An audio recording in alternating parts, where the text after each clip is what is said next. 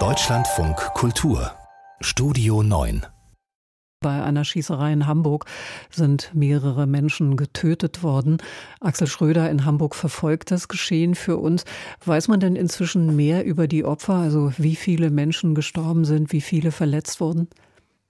Na, genaue Zahlen dazu gibt's immer noch nicht. Äh, da hält sich die Polizei weiterhin bedeckt. Ähm, es äh, kursierten hier Zahlen, ähm, mindestens sechs Tote, vielleicht sieben. Ähm, in einer Nachricht habe ich gelesen, es sollen sogar acht Menschen ums Leben gekommen sein.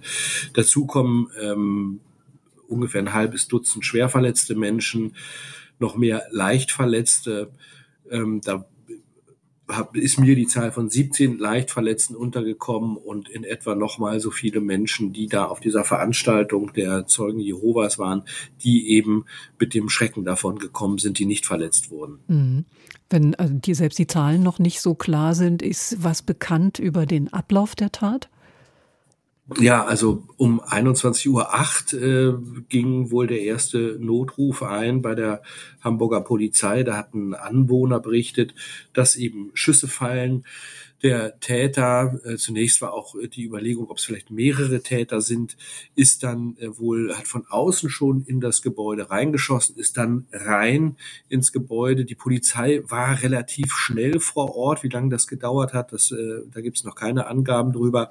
Und es waren eben tatsächlich speziell ausgebildete Polizeieinheiten, die äh, genau für solche Amoklagen eben ähm, ausgebildet wurden. Von einer Amoklage äh, spricht auch die Hamburger Polizei. Insofern war es dann so, dass sie natürlich die ähm, Schwerverletzten, die toten Menschen aufgefunden haben, die Einsatzkräfte. Und dann fiel noch ein Schuss im Obergeschoss.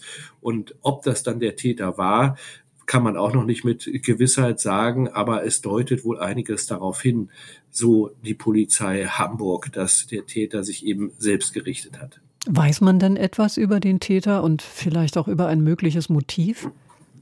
Nein, das ist äh, tatsächlich Spekulation. Ähm, man weiß nicht, wie alt der Mensch ist. Äh, man, es gibt keine Informationen über seine Motive. Und äh, nach wie vor äh, ist es eben so, dass die Polizei sagt, mit hoher Wahrscheinlichkeit ist das der Täter, äh, der sich dann äh, am Ende selbst erschossen hat. Aber äh, eine ganz sichere Meldung gibt es dazu noch nicht. Hinterher wird ja immer gefragt, ob so eine Tat hätte verhindert werden können. Wie schätzen Sie das ein? Schwierig.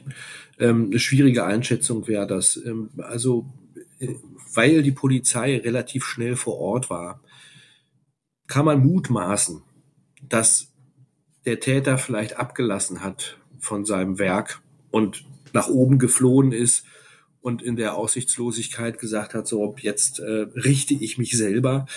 Es kann also sein, dass die Polizei, weil sie so schnell da war, noch Schlimmeres verhindert hat. Aber wie gesagt, das sind Spekulationen. Die gleiche Frage wäre ja, wo hat äh, der Mensch die Pistole, die Waffe hergehabt, äh, mit der diese Taten verübt wurden? Vielleicht gibt es dazu schon Erkenntnisse auf der Pressekonferenz der Polizei Hamburg, des Hamburger Innensenators heute Mittag. Axel Schröder aus Hamburg nach den tödlichen Schüssen gestern Abend in der Hansestadt.